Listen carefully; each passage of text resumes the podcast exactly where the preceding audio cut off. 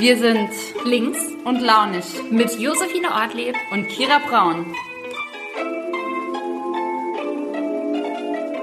Hallo, es ist Montagabend, ein ereignisreicher Tag liegt hinter uns ähm, und eine ereignisreiche Woche liegt vor uns. Ich freue mich, wenn die Kira gleich ähm, dazu stößt und wir über alles reden können. Es gibt äh, viel zu besprechen. Ähm, und Kira ist jetzt auch schon mit dabei. Ähm, erstmal liebe Grüße an meinen Papa, der mir gerade eben geschrieben hat, dass ich ja heute noch nichts bei Instagram gepostet habe und ob es mir denn gut gehen würde. Ja, es geht mir gut, falls er zuschaut. Aber allen anderen, die zuschauen, kann ich auch sagen, mir geht es richtig gut. Und jetzt fragen wir gleich mal noch Kira, äh, wie es ihr heute geht. Hallo, liebe Kira. Hallo, liebe Fine. Und Na? geht's dir auch gut oder was hast du deinem Papa geantwortet? Krasserweise habe ich dann gerade jetzt festgestellt, dass ich ihm noch gar nicht geantwortet mhm. habe. Jetzt macht er sich wahrscheinlich jetzt, richtig oh, Sorgen. aber wahrscheinlich hoffentlich sieht er uns gerade zu und sieht, dass alles in Ordnung ist. ja, das hoffe ich auch sehr. Ich freue mich, dass aber auch ganz viele andere zuschauen. Und kann nur noch mal sagen, ne, wir, wir haben ja immer so, dass auch alle natürlich Fragen stellen können, wenn sie an dich ähm, oder an mich Fragen haben. Okay, jetzt fragt der erste, ob wir Single sind. Ich glaube, so waren die Fragen nicht gemeint. so war das nicht gemeint. Nee, also äh, politische Fragen. Äh, alle anderen Fragen werden hier nicht beantwortet. Ja, viele, wie geht's dir denn? Heute war ja irgendwie ein krass aufregender Tag. Also erst heute Morgen die Pressekonferenz, dann habe ich gesehen, dass auch super viel verhandelt wurde, jetzt schon im Vorhinein hm. über die Bundesnotbremse und du warst wahrscheinlich, weil auch nichts auf Facebook war, mittendrin. ja, klar. Also genau, ich habe jetzt gar nicht so viel von den äh, vielen Pressekonferenzen, äh, die es da heute gab, mitbekommen, hm. weil wir ähm, das Infektionsschutzgesetz ja am Mittwoch im Plenum abschließen wollen. Mhm. Und dann äh, ist es natürlich notwendig, dass das heute durch die ganzen Gremien geht.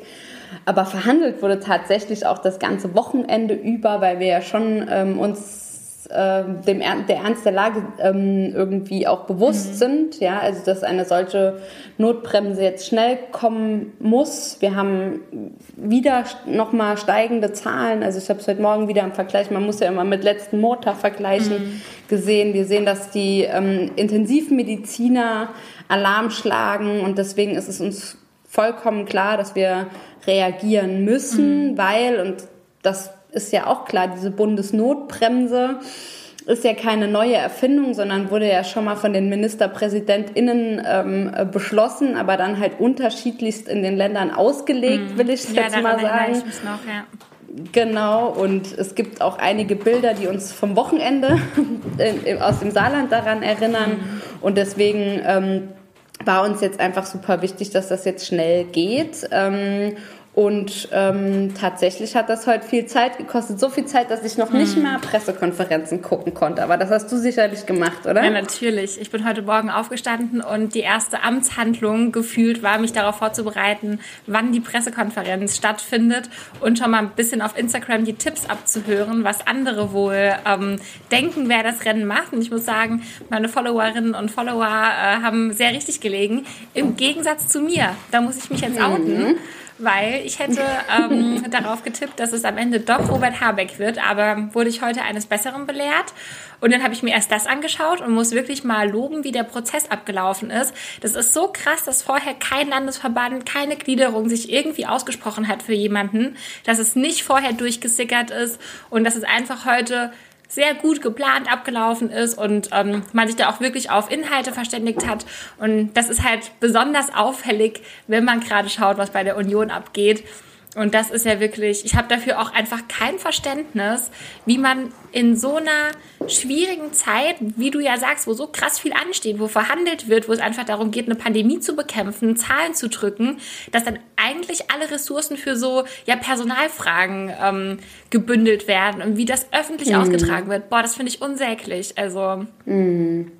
Ja, das, also das, das hat uns natürlich, also in unseren Verhandlungen, all, all dem, was wir jetzt gerade auch beschließen müssen und relativ schnell beschließen müssen, auch beeinflusst, mhm. möchte ich mal sagen. Und das finde ich auch wirklich ähm, nicht gut und man kann ja jetzt gerade live auf Twitter ähm, mhm. auch mitverfolgen, was gerade im Präsidium von der äh, CDU ja. los ist und das ist schon äh, richtig krass, ähm, das so mit, äh, mit äh, sich anschauen zu müssen, muss man ja schon fast mhm. sagen.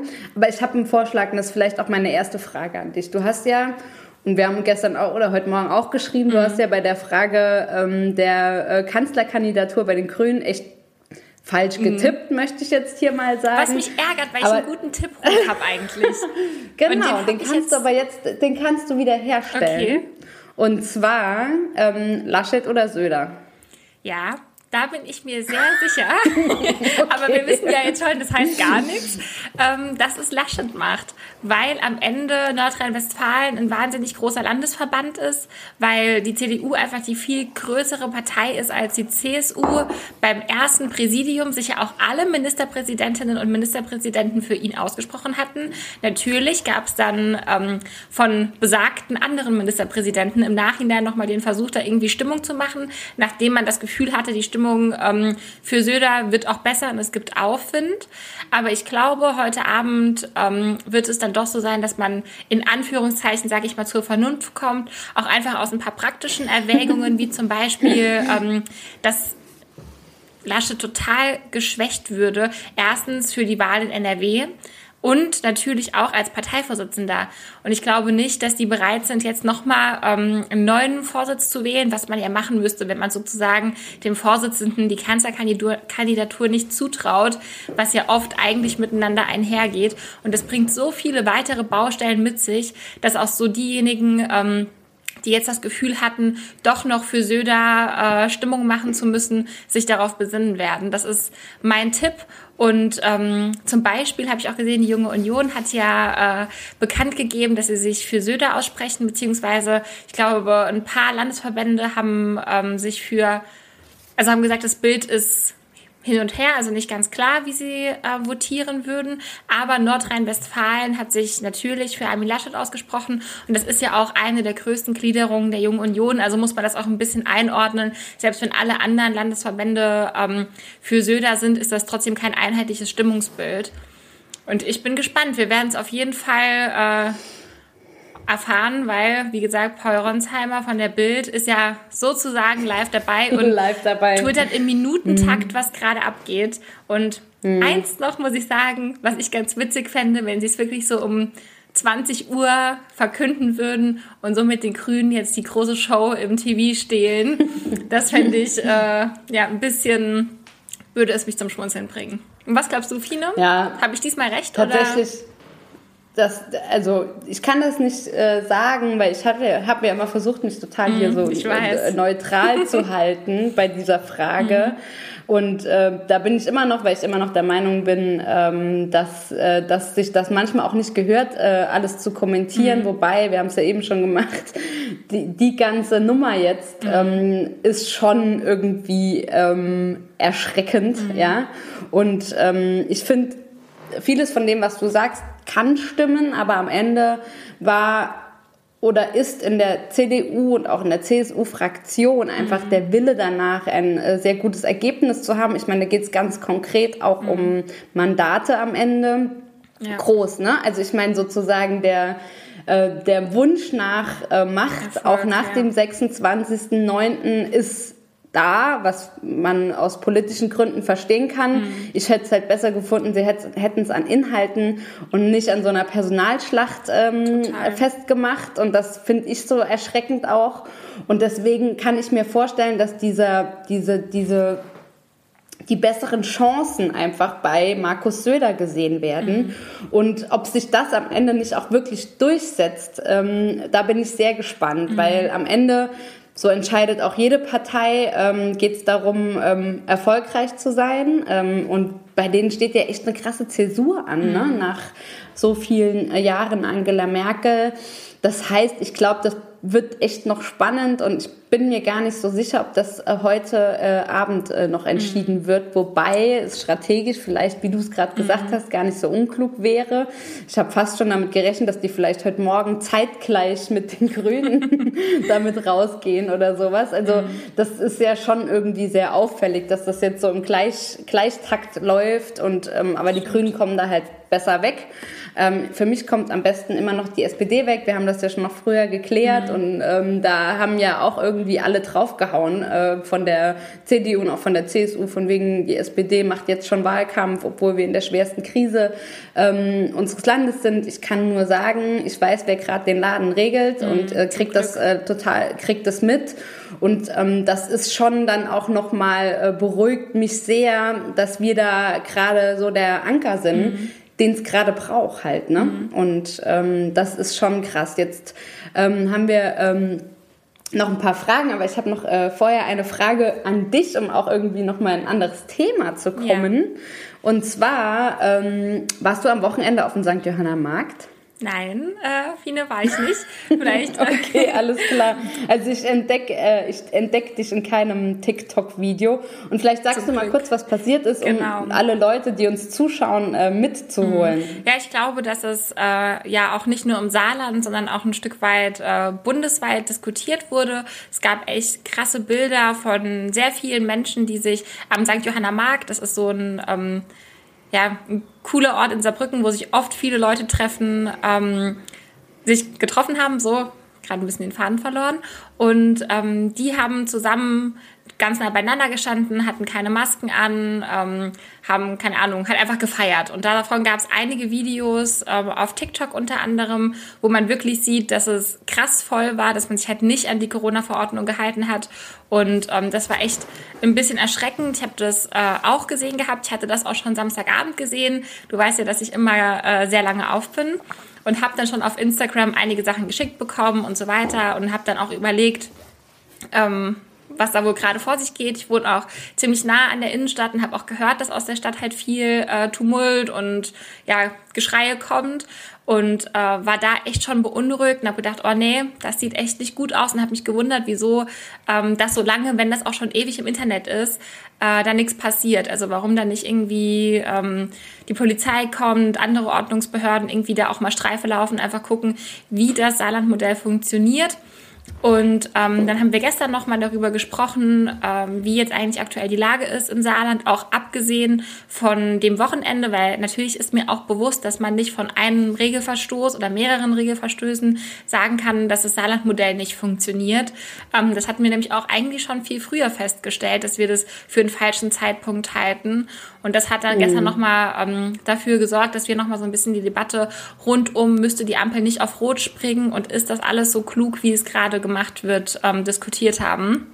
Und ja, wir hatten das ja hier äh, schon besprochen und auch die Argumente gesammelt, ja. weshalb das irgendwie super kritisch ist. Zum einen, mhm. weil keine wissenschaftliche Begleitung stattfindet, zumindest nicht ausreichend und auch nicht transparent. Dann, ähm, dass gar nicht klar ist, was bedeutet eine rote Ampel. Ähm, Überlastung des Gesundheitswesens haben wir jetzt schon. So, warum ist die Ampel nicht auf Rot? Ähm, der Rissland, der ähm, an der Uniklinik in Homburg arbeitet, der hatte das jetzt auch ganz deutlich, glaube ich, gestern oder vorgestern im Radio gesagt gehabt, dass die Überlastung eingetreten ist und ja, es gibt, wie gesagt, nicht die Kriterien, wann jetzt eine rote Ampel äh, umspringen soll und wann mhm. nicht. Und ich fand es ganz witzig, was du gesagt hattest auf Twitter mit den verschiedenen Gelbtönen. Und genauso ist es ja. Und ja, das hat mich persönlich ähm, echt geärgert. Und deswegen hatten wir jetzt auch gestern nochmal gesagt, dass wir dafür plädieren, ähm, im Sinne des Gesundheitsschutzes, dass man die Ampel im Saarland auf Rot stellt. Ähm, Voll. Also ich glaube, das ist gerade gut äh, zusammengefasst nochmal für alle. Mhm. Das Saarland-Modell, was ja irgendwie eine große Pressewirksamkeit mhm. äh, entfaltet hat, sieht vor, dass irgendwie bis 100, also irgendwann greift dann die gelbe genau. Ampel oder Drei die Tage Stufe gelb. Genau. Und dann wird's unklar. Und genau. weil bis zur Stufe Rot gibt es irgendwie keine klaren Regeln, die sich an Zahlen, die täglich ähm, verfügbar sind, festmachen, sondern wenn eine Belast Überlastung äh, des Gesundheitswesens droht. Und das ist halt einfach ein echtes Problem mhm. und spricht für mich aber auf der anderen Seite auch wieder so ein bisschen, es gibt ja oft Kritik an den Inzidenzwerten und ich glaube auch, dass wir mhm. vorsichtig sein müssen, das als, als die alleinige Superzahl mhm. zu nehmen. Aber es ist halt ein super greifbarer Wert, mhm. der ähm, ne, sichtbar macht, was passiert und wie die Pandemie sich entwickelt. Deswegen mhm. haben wir ja das in der Bundes Bundesnotbremse äh, jetzt auch mit einem 100er Inzidenzwert festgeschrieben. Mhm. Und tatsächlich muss man ja sagen, hätte das Saarland, das Saarland-Modell so umgesetzt, dass zum Beispiel ab 100 diese Notbremse ähm, gezogen hätte, ähm, wäre ich sehr zufrieden gewesen mit dem Modell. So, aber tatsächlich ähm, wurde das nicht gemacht mhm. und das halte ich ähm, für schwierig, weil es halt einfach sehr große Unsicherheiten mhm. bringt. Und das Wochenende hat halt auch einfach nicht dafür gesprochen, dass dieses Modell halt wirklich, wie du sagst, ne, kontrolliert wird, dass man wirklich guckt, ähm, dass das ähm, funktioniert. Und mein Eindruck war auch, als ich in Saarbrücken war, und zwar ein bisschen schöneres Wetter, dass das natürlich so ein Gefühl von, es ist wieder alles mhm. okay vermittelt. Und wir müssen leider, und ich wünsche es mir auch so sehr, dass wieder alles okay ist. Wir müssen aber leider sagen, mhm. es ist nicht so. Und deswegen ähm, fand ich ähm, die Reaktion an vielen Stellen auch richtig zu sagen, es geht halt gerade um, um äh, eine ernste Situation, wo wir reagieren mhm. müssen. So. Ich würde ganz gerne noch auf zwei Punkte eingehen, weil die Frage jetzt auch hier nochmal aufkam, ähm, nämlich die Frage, hm, wieso ist das so? Die SPD hat da doch mitgemacht. Und an der Stelle ähm, wir als Jusos sind nicht immer der gleichen Meinung äh, wie die SPD. Natürlich gibt es eine ganz, ganz große Schnittmenge und wir versuchen gemeinsam ähm, soziale Politik im Saarland zu machen. Ähm, wir haben aber, wie gesagt, oft auch eine andere Auffassung und auch innerhalb der SPD gibt es unterschiedliche Meinungen und wir handhaben das halt auch bei uns so, dass man ähm, auch darüber diskutieren darf und dass nicht irgendwie alle, die eine andere Meinung haben, mundtot gemacht werden, sondern man sucht die Debatte und den Diskurs auf einer ähm, also auf einer Ebene, die sachlich ist. Also es gibt keine persönlichen Angriffe oder ähnliches, sondern man ringt gemeinsam nach dem besten Weg. Und so ist es auch in dem Fall, mhm. dass wir einfach ähm, ja eine andere Meinung vertreten als Jusos in diesem Fall und dass wir die natürlich sowohl intern, also es ist nicht nur so, dass wir die irgendwie im Internet rauskrölen, sondern wir geben das schon auch an richtiger Stelle nochmal intern mit, ähm, aber auch eben öffentlich äußern können. Ähm, also das zu dem Thema. Und viele, ich halte auch ganz ehrlich, da sind wir mal unterschiedlicher Meinung, das Modell Echt? an für sich auch nicht für richtig, weil ich finde, ja, Testungen und ähm, wenn man getestet ist, darf man vorsichtige Öffnungen machen.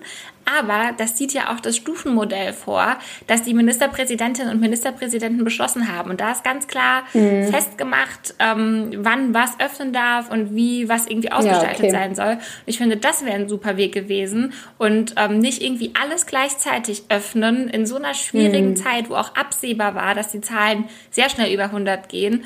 Und deswegen will ich auch gar nicht, dass ganze Modell irgendwie versuchen, damit zu rechtfertigen. Weil, wie gesagt, ich finde, man sollte sich an Beschlüsse, die man trifft, auch halten und nicht als Bundesland ja, irgendwie einen eigenen Weg gehen. Genau, ich glaube, das war auch, also ich meine, Modellprojekte wurden ja auch eröffnet mhm. in diesem äh, MPK-Beschluss, das muss man ja auch ganz mhm. klar sagen. Ne? Also auch hier nochmal, ähm, aber ich es, es hat auch äh, einen schrägen äh, Touch, mhm. wenn dann ein ganzes Bundesland, was ja sozusagen als Bundesland mit einer Stimme an diesem MPK-Tisch sitzt, ähm, sich da rausholt mhm. und es halt einfach Modellregion nennt. Und das war, glaube ich, auch ein, ein großes Problem. Ähm, ich meinte auch, wenn ich das vielleicht auch falsch ausgedrückt mhm. habe, die Frage danach, wie Öffnungen gestaltet werden kann und zum Beispiel, dass es wirklich ein gutes Testsystem mhm. gibt. Ich meine, das wissen wir beide, dir, ja. dass ähm, Kultureinrichtungen im Saarland wie Museen mhm. auch wieder geöffnet äh, werden konnten. Das sind einfach Dinge, die ich gut finde. Das stimmt, das sehe ich auch. Das will ich auch, ne? Ja. Genau, das ist für mich, mich der Punkt. Richtig, ja. Deswegen sage ich ja, dass, dass halt einfach nur dann halt einfach die Konsequenz was machen wir denn, wenn wir spüren, die Zahlen steigen wieder? Ich, man, man kann jetzt sagen, es war auch irgendwie abzusehen, aber man, das, das, ne, da fährt jeder irgendwie auf Sicht. Die Konsequenz, die gab es halt nicht. Und das fand ich auch extrem schwierig.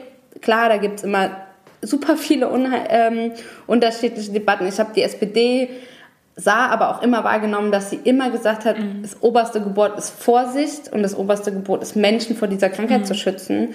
Und das ähm, wurde, glaube ich, auch immer heiß diskutiert und es hat keiner irgendwie gewissenlos oder einfach mal so Dinge auch. mitgetragen, ja. sondern ähm, es wurde auch immer reagiert und deswegen ist das auch vollkommen klar ja. an der Stelle. Ähm, Politik ist da, da, nicht auch immer so einfach. Mhm. Und das spüren wir jetzt gerade auch, wenn es um diese Bundesnotbremse geht, dass es da natürlich auch Debatten gibt, mhm. die sehr unterschiedlich sind, aus sehr unterschiedlichen Blickwinkeln. Wir haben jetzt ähm, mitbeschlossen, beziehungsweise werden am Mittwoch ja auch beschließen, dass die Schulen ab einer gewissen Inzidenz dann halt auch nur noch Distanzunterricht anbieten äh, dürfen. Da habe ich auch sehr, sehr unterschiedliche Zuschriften, mhm. zum Beispiel von Bürgerinnen und Bürgern gekriegt. Die einen haben gesagt, man muss auch ab 100 die Schulen zu machen. Die anderen sagen, na ja, warum nicht erst ab 200, weil Schule doch so wichtig ist mhm. für Kinder und Jugendliche ähm, und auch für ihr soziales Umfeld und gerade für Kinder, die es zu Hause nicht so leicht haben. Und ne, also man muss das auch alles sehen und ich glaube, das hat auch immer was damit zu tun, dass man auch irgendwie einen Weg gehen mhm. muss, der Akzeptanz erfährt. Und wenn dann halt Dinge passieren, die, naja, die halt einfach nicht klug durchdacht mhm. sind, ja, wie halt so massive Öffnungen, die man dann auch nicht mehr unter Kontrolle hat, ähm, dann verlieren die Leute so ein bisschen das Vertrauen. Mhm. Und das ist auch mein Punkt, wo ich sage, okay, jetzt, es geht halt jetzt einfach auch so nicht mehr weiter. Und was ändert sich dann am Mittwoch, Fine? Also erstmal die Bundesnotbremse wird dann über das Bundesinfektionsschutzgesetz geregelt, oder? Also da findet die Verschärfung, sag ich mal, statt. Und da werden dann genau. Dinge festgeschrieben, wie zum Beispiel ähm, die Ausgangsbeschränkungen. Ich glaube, das ist jetzt auch auf 22 Uhr zurückverlegt und noch ein paar andere Sachen.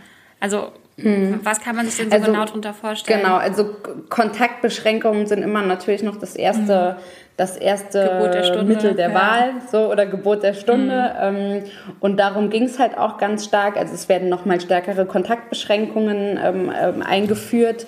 Dann das, was sozusagen auch abends an Kontaktbeschränkungen besteht, also von 22 bis 24 Uhr ist es so, dass man äh, aber immer noch draußen Sport machen mhm. kann. Ab 24 Uhr bis 5 Uhr ähm, gilt, ähm, ist das ziemlich strikt geregelt um sozusagen keine Anreize mhm. zu schaffen, dass man abends noch irgendwie dann doch mal unterwegs ist, wohin auch immer oder wie auch immer. Ähm, das ist ein, ist ein schwieriges Thema, da haben wir schon drüber geredet, mhm. ne, das mit, mit Ausgangssperren und so, aber das, das dient halt auch eben der Kontaktbeschränkung. Und deswegen müssen wir gucken, ob das funktioniert. Ich hoffe, ich wünsche mir sehr, dass alles, was, mhm. was da jetzt beschlossen wird, auch wirklich funktioniert, weil sonst haben wir ein wirkliches Problem. Dann äh, wird es ähm, natürlich auch nochmal um die Frage der Schulen gehen. Mhm. Das habe ich gerade schon angesprochen, dass dann halt ab einer wesentlich höheren Inzidenz, ähm, die bei 165 liegen muss in einem einzelnen Landkreis, dass dann halt Distanzunterricht eingeführt wird mhm. ähm, bei Schulen und darunter zwischen 100 und 165 Wechselunterricht, um auch wirklich dann an der Stelle SchülerInnen zu testen. Es soll da, es sollen da halt auch wirklich Test, Testungen an der Regel sein. Dann, ähm, das war uns zum Beispiel auch sehr wichtig, es gibt ja schon die Verpflichtungen äh, für Arbeitnehmer, äh, ArbeitgeberInnen, mhm. Tests äh, in Unternehmen anzubieten. Das wollen wir jetzt ähm, auch gesetzlich regeln, dass das zweimal die Woche geschehen muss. Das finde ich ähm, auch so wichtig. Genau, und halt diese Frage, hat jemand ähm, ein Recht sozusagen auf Homeoffice mhm. äh, an der Stelle wird auch geregelt. Ne? Also das sind im Privaten ist, glaube ich, irgendwann an, an mit dieser, auch mit dieser Notbremse regeln wir schon extrem viel mhm. und regeln sozusagen in das Private hinein. Aber es geht auch darum, äh, in den Betrieben und Unternehmen zu regeln. Und da bin ich froh, dass wir da echt einen großen Schritt vorangekommen sind, weil das kann halt nicht sein, dass wir da die Wirtschaft außen, außen vor ähm, lassen. Äh, hier schreibt jemand, äh, genau, die ArbeitgeberInnen sind verpflichtet, den Arbeitnehmern äh, ArbeitnehmerInnen diese Tests zur Verfügung zu stellen. Das heißt, die Kosten werden da auch liegen. Mhm. Und ähm, das ist, das ist, finde ich, echt ein wichtiger Punkt.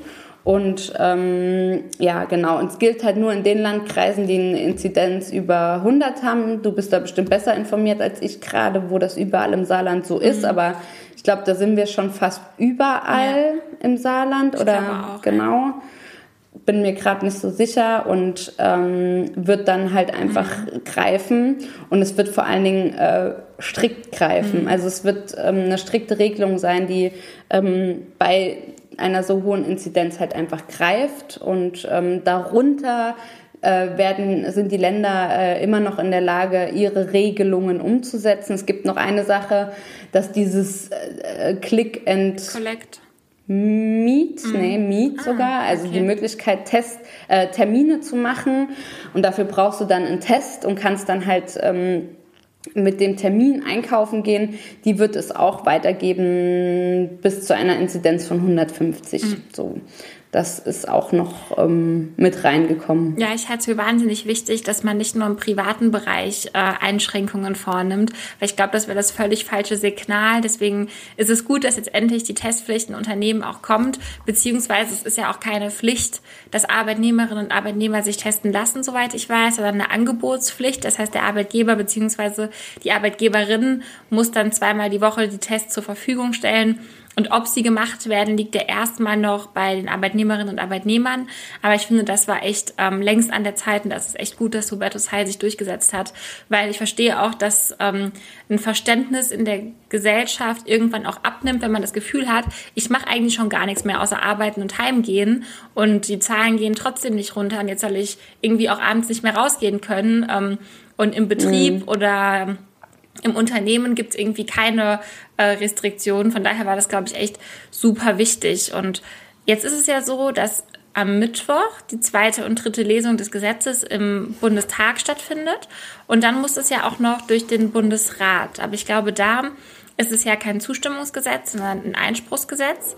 Das heißt, ähm, die Bundesländer, die ja immer mit einer Stimme sprechen müssen, oder? Also das heißt, man kann... Also nicht alle, nicht alle Bundesländer, nee, sondern, in, sondern innerhalb eines Bundeslands, genau. wo, wo, wo in der Regel mhm. äh, Koalitionen herrschen, ähm, da... Ähm, Genau, da muss man mit einer Stimme mhm. sprechen. Ja. Bin ich mal gespannt, weil der saarländische Ministerpräsident ja schon, ähm, ich würde fast sagen, gedroht hat, dass er äh, in Erwägung zieht, ein, also Einspruch erheben zu wollen. Aber soweit ich weiß, könnte, selbst wenn im Bundesrat Einspruch erhoben wird, der Bundestag das auch nochmal überstimmen. Ne? Das ist, glaube ich. Genau. Ja. Also ich bin gespannt. Das, das wird, ist der große Unterschied. Genau. Ja. Das wird, glaube ich, eine aufregende Woche ähm, mit viel Diskussionen. Aber ich glaube, es ist auch an der Stelle super wichtig, auch jetzt wieder darauf zu achten, dass so super krasse Wordings wie Ermächtigungsgesetz und ähnliches überhaupt nicht stattfinden, weil man das auch jetzt wieder im mm. Internet liest. Und ich finde, das ist äh, super gefährlich und gerade für uns als Sozialdemokratinnen und Sozialdemokraten echt unsäglich, wenn man ähm, schaut, was einfach damals das Ermächtigungsgesetz bedeutet hat und dass das überhaupt nicht vergleichbar ist und dass das komplett relativiert Geschichte. Und deswegen äh, ist es, glaube ich, wichtig auch, dass man das an jeder Stelle, wenn man es irgendwo im Internet liest, auch nochmal klarstellt, ähm, dass es nicht so ist und dass es auch gefährlich ist und dass es aus der rechten Ecke kommt, es so zu nennen und dass man da nicht mitmachen darf. Ja, total. Also wir erleben jetzt auch gerade wieder eine extreme Flut an Mails, die, und das will ich mhm. gar nicht sagen, die nicht alle aus dieser Ecke kommen, aber ja. zum Teil halt auch. Und das äh, ist schon erschreckend, was da für Wordings benutzt werden, was da halt vor allen Dingen auch behauptet wird. Ganz mhm. viele Dinge, die nicht stimmen. Es gibt ja auch die Möglichkeit, Rechtsverordnungen auf mhm. Bundesebene ähm, jetzt zu erlassen, ähm, die zum Beispiel gerade für Menschen, die schon geimpft sind, gewisse Freiheiten wieder zu ermöglichen. Mhm. Ja, also das, das haben wir jetzt nicht in dem Gesetz geregelt, sondern das wird per Rechtsverordnung geklärt werden. Und ähm, hier wird es auch immer einen Zustimmungsvorbehalt des Deutschen Bundestags geben. Das heißt, alle, die mich anschreiben und sagen, naja, mit dem Gesetz entmachten sie sich selbst, mhm. denen kann ich nur sagen, nein, das stimmt nicht. Mhm. Sondern wir äh, besprechen das, wir beschließen das und am Ende haben wir auch immer einen Zustimmungsvorbehalt bei allen ähm, Fragen, die per Verordnung mhm. geregelt werden sollen. Und das ähm, ist für mich eigentlich gar keine Entmachtung, mhm. Äh, wenn nicht sogar auch das Gegenteil sogar. Und deswegen bin ich an der Stelle auch sehr empfindlich und muss sagen, dass ich das auch wirklich schrecklich finde, dass es da ganz viele Menschen gibt, die dieser Argumentation folgen und gar nicht irgendwie zuhören in meinen mhm. Augen oder sich mal wirklich damit befassen. Ähm, das ist schon krass. Ich will noch mal ganz kurz, wir haben hier ähm, eine ähm, eine krasse Debatte mhm. über diese Frage ähm, Testungen, wer trägt mhm. die Kosten und so uns ist total bewusst und ich meine, das ist dir ja auch, also dass ganz, ganz, ganz viele mhm. Unternehmen äh, gerade unter den Lasten der Pandemie ähm, äh, wirklich, wirklich zu leiden haben. Wir haben Überbrückungshilfen ähm, beschlossen, die diesen Unternehmen die in den Branchen sind, die gerade betroffen sind. Und man muss ja wirklich die Unterscheidung machen. Es gibt Branchen, die sind betroffen und es gibt wiederum Branchen, die sind einfach im Moment nicht betroffen. Ja, ja also ja, ne, es ist nicht grundsätzlich ja. jedes Unternehmen betroffen. Das ist die erste Unterscheidung, die ich machen, äh, machen würde. Mhm. Und wir wollen zum Beispiel auch, dass ganz klar Hilfen auch weiter gefordert mhm. werden. Ne? Also nicht umsonst äh, sagt äh, Olaf Scholz da immer auch Unterstützung zu direkt. Und ich finde tatsächlich, wenn ein Unternehmen das gerade ähm, wahrscheinlich auch vielleicht die Auftragsbücher voll hat, ein großes Industrieunternehmen, warum auch immer, wenn es ähm, äh, gewisse Teile für zum Beispiel den Export ähm, produziert, mhm. werden da äh, größtenteils die Auftragsbücher auch ganz gut gefüllt sein und die sind davon, ähm, die leben davon, dass ihre Mitarbeiter und Beschäftigten alles für dieses Unternehmen gehen. Und dann finde ich es okay, aus Arbeitnehmerinnenschutz zu sagen, dass diese Unternehmen ihre Beschäftigten Tests zur Verfügung stellen. Weil wenn ich mir mal überlege, was es kostet, wenn, wenn du in so einer Fabrik, ja, und wir erinnern uns alle an Tönnies und was weiß mhm. ich, wenn es dort einen Ausbruch ja. gibt, ne? So, also das ist halt natürlich auch eine Rechnung, die man müsste, müsste man an der Stelle mhm. mal aufmachen, weil das ja in keinem Verhältnis äh, steht. Und ähm, deswegen finde ich die Debatte echt schwierig an der mhm. Stelle, ähm, dass man da äh, Unternehmen vollkommen freispricht von jeder Verantwortung. Und ähm, ja, also mhm. kann man anders sehen, aber wir ja. als SPD sind da ziemlich klar sortiert, würde ich sagen. Ja, ich glaube, man muss halt, wie du auch sagst, nochmal unterscheiden, je nachdem, wie gebeutelt ähm, die Unternehmen und Betriebe halt von Corona sind. Ich glaube, gerade für viele Mittelständ, äh, mittelständige und aber auch kleinere Unternehmen kann es echt schwierig sein, die ganzen Hygienemaßnahmen zu finanzieren, die Testungen sicherzustellen. Und ich finde, da müsste man schon darüber nachdenken, ähm, ob es dann nochmal gezielt für sowas auch Hilfen geben kann ähm, um eben einfach sicherzustellen, dass es angeboten werden kann, weil viele wollen das ja und haben auch schon super viel Geld ausgegeben, aber da wird es einfach langsam knapp und ich glaube, da muss man einen Unterschied ziehen, das hast du ja auch gesagt und da bin ich mal gespannt, wie das in den nächsten Wochen diskutiert wird. Ich glaube, das Problem wird ja jetzt nicht nur hier bei uns im Chat angesprochen, sondern an ganz vielen Stellen. Ich glaube, da muss genau, man dann doch mal schauen, ähm, wie man da irgendwie der Situation gerecht genau. wird also wie gesagt, es gibt ja auch Hilfsprogramme und wenn man, wenn man vielleicht einen Weg findet, das vielleicht auch innerhalb dieser Hilfsprogramme zu regeln, mhm. also das als,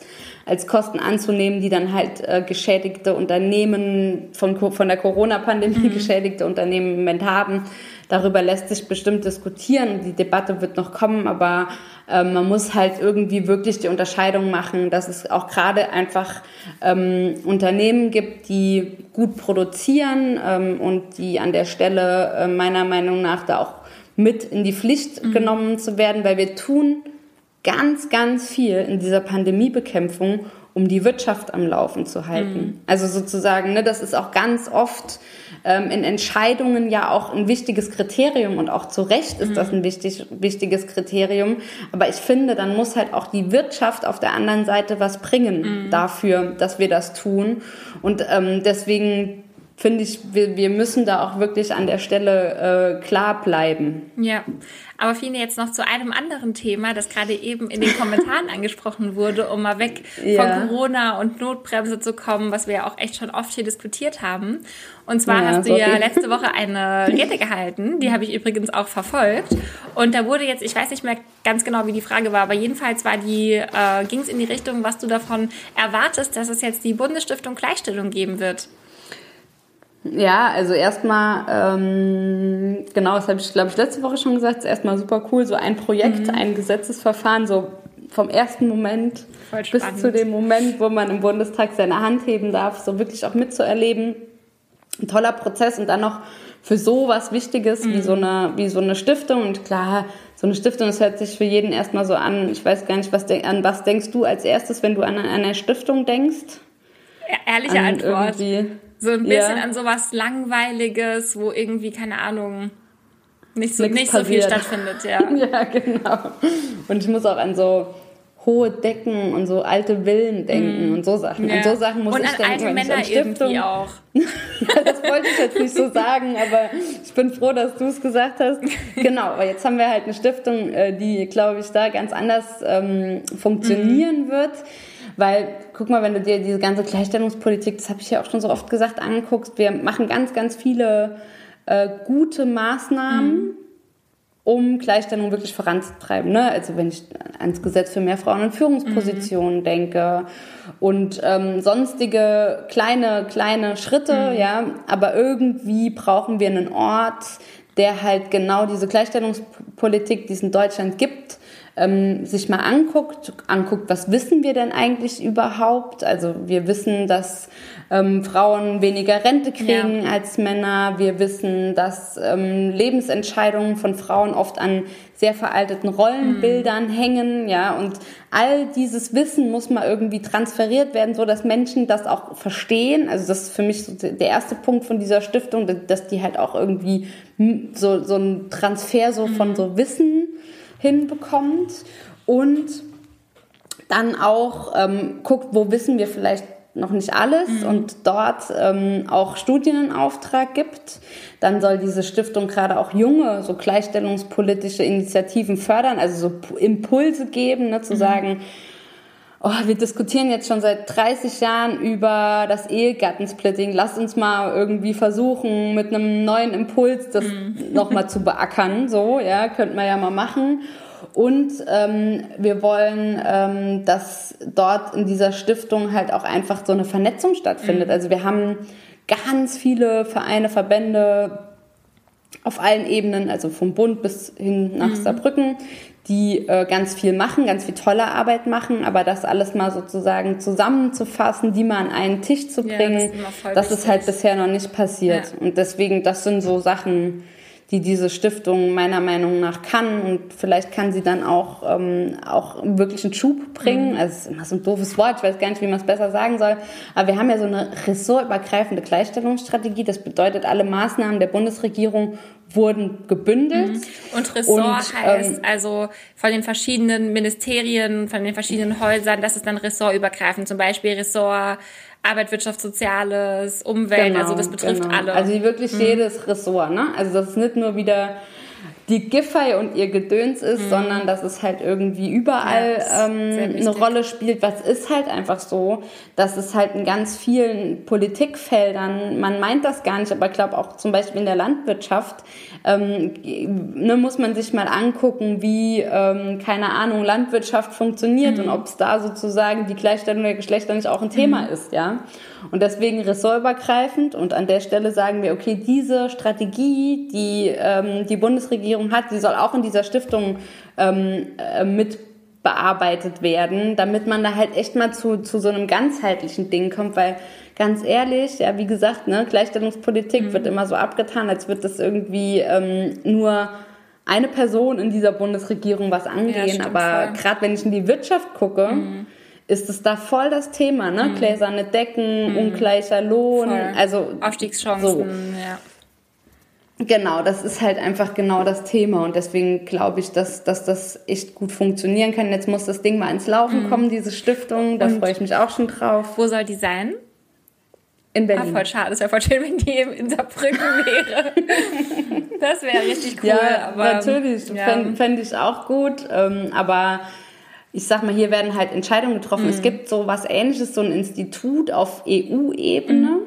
Und das ist tatsächlich, ich meine, wir wissen, wo alle EU, äh, wichtigen EU-Entscheidungen mhm. so getroffen werden, ähm, halt äh, eher in Brüssel als in Vilnius. Und in Vilnius ist halt dieses Institut, ne? Und das mhm.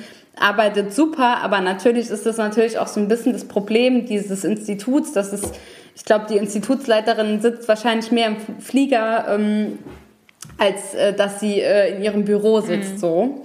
Und aber hier schlägt gerade jemand vor, dass wir eine Zweigstelle äh, ins Saarland holen. Mhm. Bin ich auch direkt Sehr dabei. Vielleicht äh, jetzt sind wir, haben wir leider das jetzt schon beschlossen, sonst hätte ich das ja noch versuchen mhm. können, rein zu verhandeln. Ach, mehrere.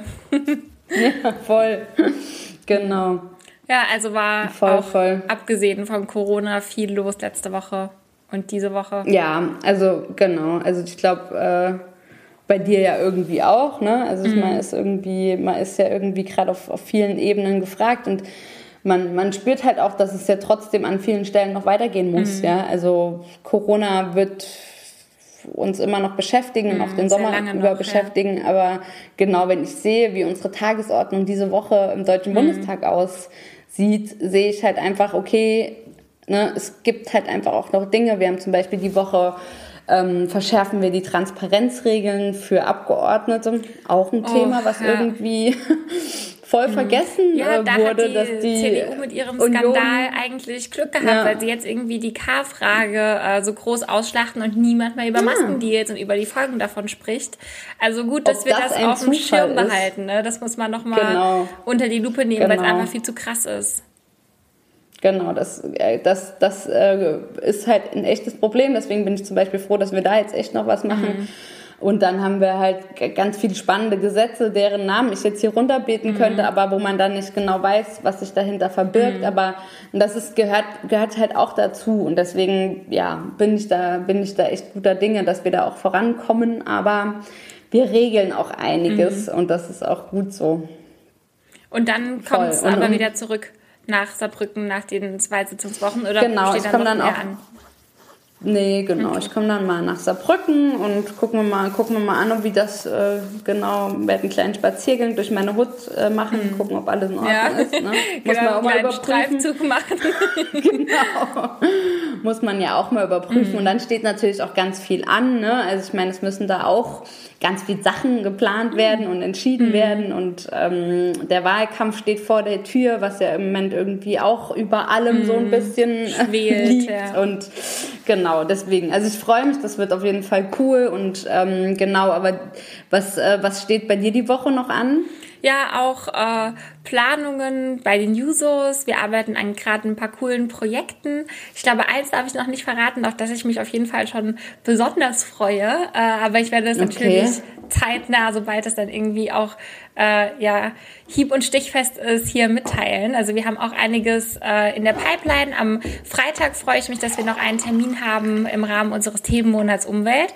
Da besuchen wir einen Unverpacktladen in St. Ingbert da freue ich mich schon voll drauf, weil ich es wahnsinnig spannend finde, ähm, darüber nachzudenken, was man eigentlich im Alltag selbst dafür tun kann, um irgendwie ein bisschen nachhaltiger zu leben, ohne dass es irgendwie jetzt super kompliziert ist und dass es irgendwie außerhalb der Reichweite ist, wo man mitwirken kann.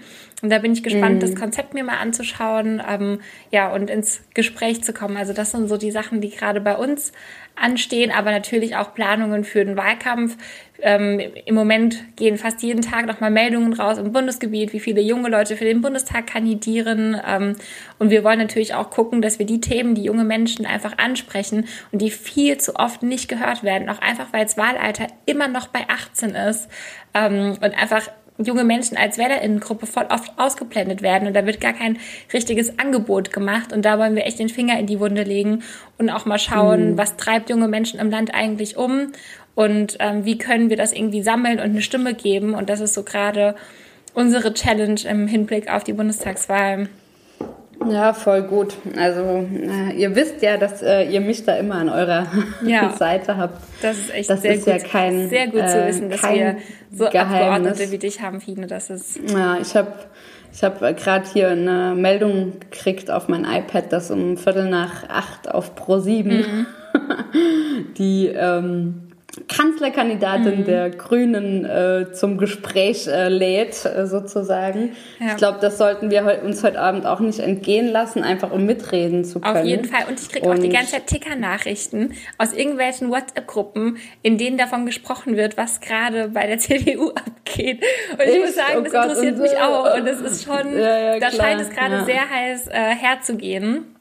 Und ja, Jonathan hat gerade geschrieben, ähm, mhm. ich glaube auch, dass es jetzt wichtig ist, auch mal auf die Gemeinsamkeiten zu schauen, mal zu schauen, was eigentlich im Wahlprogramm, ähm, in unserem Zukunftsprogramm, aber auch im Programm der Grünen steht und einfach mal zu schauen, was eigentlich für innovative Politik möglich wäre und vielleicht zu gucken, wie man da Mehrheiten organisieren kann. Ähm, ja, um zu zeigen, was alles mal, an Möglichkeiten genau, überhaupt da ist ich sag mal, die gute Nachricht ist, es gibt ähm, Mehrheiten jenseits mhm. der Union, das wissen wir jetzt. Ja. Und deswegen, das sollten wir halt auch auf jeden Fall nutzen. Es hat eben auch jemand gefragt, so wie wir die Chancen von Rot-Rot-Grün sehen, ob mhm. wir da optimistisch sind. Ich bin total optimistisch, dass es auch äh, möglich ist, in Deutschland andere, eine andere Politik zu machen. Ja. So, du hast eben innovativ gesagt. Mhm. Ähm, ich glaube, äh, es geht darum, wirklich fortschrittlich zu sein. Ja und sozusagen so vermeintliche alte Themen auch mit der Zukunft zusammenzubinden. Also die Frage bei uns mit Industriearbeitsplätzen mhm.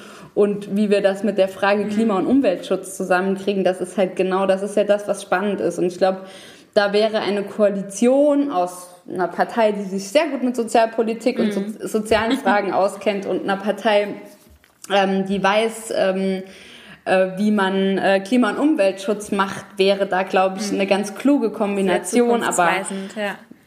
Auf mhm. jeden Fall. Und deswegen werden wir mal gucken, ähm, wie die Mehrheiten aussehen. Es ist halt am Ende ähm, so, dass ähm, bitte kein Grünbashing haben wir nicht gemacht, zum Glück. Überhaupt nicht. Ähm, es ist halt am Ende so, dass die Menschen dann halt auch, wenn sie ihr Kreuzchen machen, mhm. halt genau vor diesen Fragen stehen. Ne? Also natürlich wird auch die Frage sein, welche Person willst du am Ende als Kanzler, Kanzlerin haben? Das, die Frage wird immer mitschwingen. Zu, ja. So genau, wem traut man es zu? Aber diese inhaltlichen Fragen, mhm. ja, also so, wo will ich hin mit dieser Gesellschaft? Mhm. Was, was wünsche ich mir? Wo, wo sind die Punkte, wie wir ansetzen? Und ich finde Mobilität, Klimaschutz, aber halt auch irgendwie ein Sozialstaat, der anders mhm. funktioniert. Ähm, das zeigt uns ja auch nochmal die, die Corona-Pandemie. Ja. Das sind halt Fragen, so da, da, da mhm. muss es halt nach vorne gehen. Und da habe ich halt auch noch kein Wahlprogramm von der CDU oder der CSU gesehen. Mhm. Und deswegen ähm, können wir jetzt zumindest unser Wahlprogramm schon neben das der Grünen liegen und sagen, okay, an den Stellen passen wir ja, zusammen. Und da und, muss man ähm, hinschauen. Genau, ja. und da muss es auch einfach hingehen. Und äh, für uns geht es natürlich darum, unseren Kanzlerkandidaten auch nach mhm. vorne zu bringen und auch super stark Auf zu werden, Fall. weil wir und auch wissen, dass wir es können. Ich glaube, da darf man so. jetzt auch nicht den Fehler machen zu sagen, die ganze Sache ist schon entschieden, weil so ist es nicht.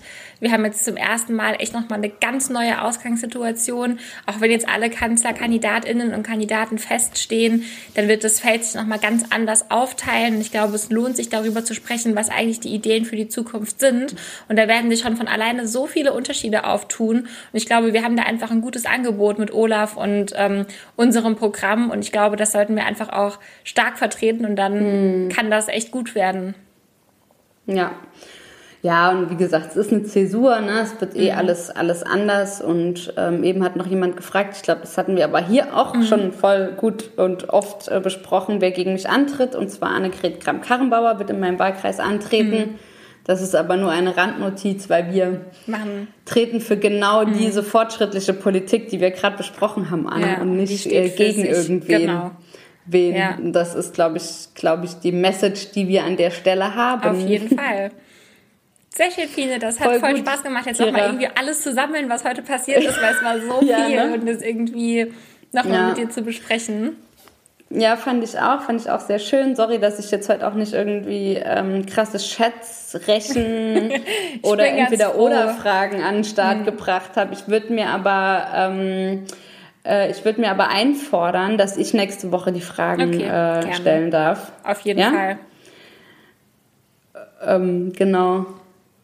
Hier die Grünen gewinnen den Wahlkreis Saarbrücken. Das, das halte ich, ich aber für ein Gerücht. Also. Das halte ich auch für ein Gerücht. genau, sorry, darauf musste ich jetzt noch kurz das kann ähm, so reagieren. Bleiben, auf jeden Fall. Ja, genau. Bevor ich mich jetzt äh, von dir und von euch allen verabschiede und ähm, genau, ich wünsche allen einen schönen Abend und äh, genau, bleibt nicht so lang wach äh, Kein und Fall. Ähm, wir, hören uns. wir hören voneinander genau. und sehen uns auf Instagram. Genau, Alles macht's klar. gut. Mach's gut, liebe ciao, ciao. ciao. ciao.